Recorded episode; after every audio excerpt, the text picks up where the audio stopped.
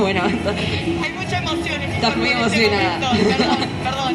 Mucha emoción. bueno, se te ve la cara. Se me ve la cara. No se me ve la Precisamente cara, porque no se te ve la cara, No se ve la la- cara. reflejada en el Ay, brillo. Los ojos, los ojos, los ojos, ahí directo, la emoción. Acechan, acechan la Acechan. ley. Acechan. Bueno, estamos acá con nuestra nueva entrevistada, Luján. Si querés presentarte y contanos qué haces, quién sos. Bueno, mi nombre es Luján Castro, yo soy artista, soy música, tengo una banda que hace música para las infancias, se llama Triciclas. Somos tres mujeres haciendo música. Qué hermoso. Y Amé ese nombre, las triciclas. Las Amé. Triciclas. Amé, amé. ¿tienen alguna página o algo para que pasemos el chivo o todavía? Sí, Facebook, Instagram, las Triciclas, nos pueden seguir en YouTube, eh, todo nuestro material está en Spotify. Genial. Hermoso. Sí, qué hermoso. Bueno, y nos estabas contando recién más o bueno, cómo es eh, hacer música para infancias, ¿no? Teniendo una perspectiva, digamos, si se puede decir feminista o a favor del aborto, más, eh, bueno, de este lado de los derechos humanos, ¿no? ¿Cómo es hoy en día?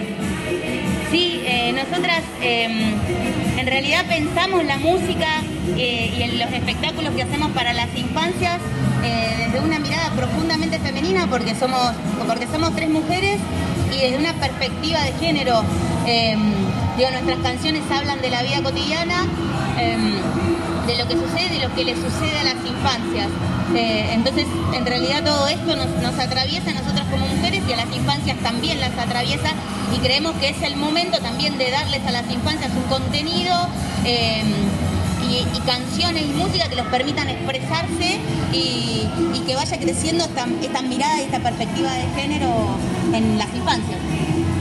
Qué hermoso. Eh, cómo a través del arte podemos ir construyendo también infancias libres eh, y bueno, generar también esos espacios para que se cuestionen esas cosas. Aparte me parece súper importante como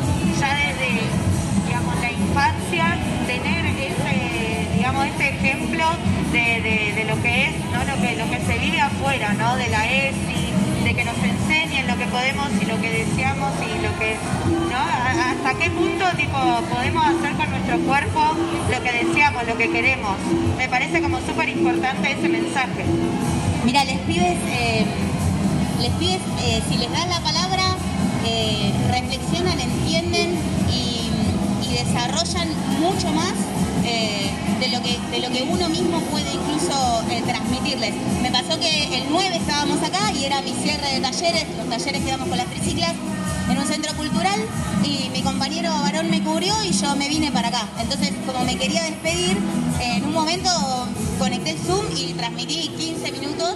Y entonces, ¿viste, profe, estás en el, profe, estás en, el Congreso, mostranos el Congreso. Entonces le mostramos para acá, le mostramos para allá. Y ellos hablan del aborto y dicen, ¿qué es el aborto? No, porque el aborto es, y, y- y se generó la discusión entre ellos, Claro. estamos hablando de pibes de 7 años. claro claro Eh, sí, no, que sea ley, profe, mamá dice que no puede ir porque está acá conmigo.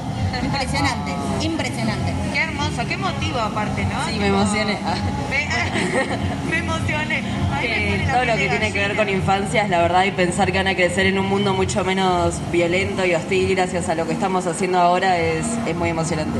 Es que es para el futuro, es para el futuro. Exactamente. ¿Y cómo están trabajando? O sea, ¿tocan en vivo? ¿Cómo estuvieron haciendo con la, con la pandemia? Si querés contarnos un poco cómo se estuvieron manejando. Mirá, como todos los artistas con la pandemia la pasamos bastante mal. Eh, todo se volcó en un primer momento hacia las redes. Después para mí es fundamental como artista y considero que todos los artistas tenemos que volcarnos eh, a, eh, a bancar la lucha del pueblo. Entonces en este contexto nosotras las primeras semanas de cuarentena nos metimos un poco para adentro, reflexionamos y dijimos, bueno, ¿qué le vamos a decir a las infancias de esto? Les vamos a decir que miren la tele, que se guarden, que se quede, que... Bueno, algo más hay que decirles. Entonces eh, ahí surgió un tema nuevo, compusimos el tema casas, que habla de las distintas casas, de todas las casas posibles, porque no era solamente quedarte en tu casa. Claro. Eh, entonces hablamos de los barrios, de los comedores, eh, lo, nucleamos todo en una, en una misma canción, ¿no? Las casas se juegan, las casas se comparten, la casa se come, hay casas que son de muchos, hay casas que son los colchones en las veredas y que no está bien y hay que cambiarlo y darlo vuelta.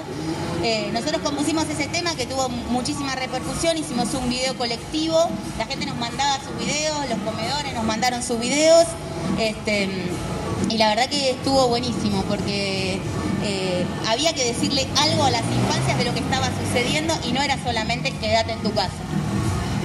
Sí, ni hablar. La verdad que cuando creo que cuando podemos confluir el arte con, con la lucha es el momento donde vemos que más crece, ¿no? Como exponencialmente Es que, eh, mostrar la realidad también, Total. ¿no? Es que el arte está eso, es para mostrar la realidad del momento que está pasando y me parece tipo como re lindo eh, el poder, digamos, expresarlo y más hacia las infancias, que es uno de los que más sufrieron también la pandemia porque se tuvieron que quedar en la casa sí o sí, no pudieron cursar en el año, de la nada perdieron a los compañeritos, tipo no lo veían más. Eh, me parece como súper importante seguir eh, mandando ese mensaje y aparte que se sepa lo que está pasando afuera de la casa, ¿no? También. Y de que, bueno, de a poco vamos a ir pasando esto. Nosotras esta semana hicimos un post ahí en las redes, eh, porque digo, como artistas que hacen música para las infancias es un tema controvertido. Hay quien no le, digo, nosotras sentamos una posición, eh, nos interesa sentar una posición y, y nos planteamos, digo, nosotras somos mamás, eh, dos de nosotras somos mamás, eh, otra compañera no, y todo el equipo de trabajo que, que está con nosotras en general son todas mujeres. No porque las busquemos específicamente, pero mm, digo, las cosas van llevando a que seamos equipos de mujeres. Y la maternidad y, el trabajo es un tema, es un tema. Nosotras lo pusimos en el post, vamos con nuestros hijos, hacemos los shows, la prueba de sonido, nos acompañan, criamos y vamos trabajando y haciendo arte con ellos. Y creemos que eso tiene que ser una decisión, que la maternidad tiene que ser deseada. Entonces desde ese lugar levantamos la consigna anticonceptivos para no abortar, aborto para no morir y educación sexual, sobre todo para los pibes, desde siempre educación sexual. Total. La verdad que Sí, sí, sí. aplauso, por favor, aplauso para la compañera que la verdad es una genia, Luján. Gracias, gracias. Hermosa la radio. Invítenos a cantar que vamos. Sí, sí, sí, Pará, ya pará, me voy a pará. poner a escucharla. Eso. Si ¿Qué querés que tema pasemos de un tema de triciclas triciclas. El colectivo, ponete. El El colectivo. colectivo, a ver. Bueno, mientras lo buscan, si querés puedes contarnos una anécdota más o algo para cerrar, algo que quieras ¿De qué se decir. trata el tema? Tipo... O de qué trata el tema. Eso también El es colectivo eh, habla de. Nosotras elegimos colectivo. hablar de la vida cotidiana y un poco reírnos de eso. Entonces hablamos de lo que es subirse a un colectivo.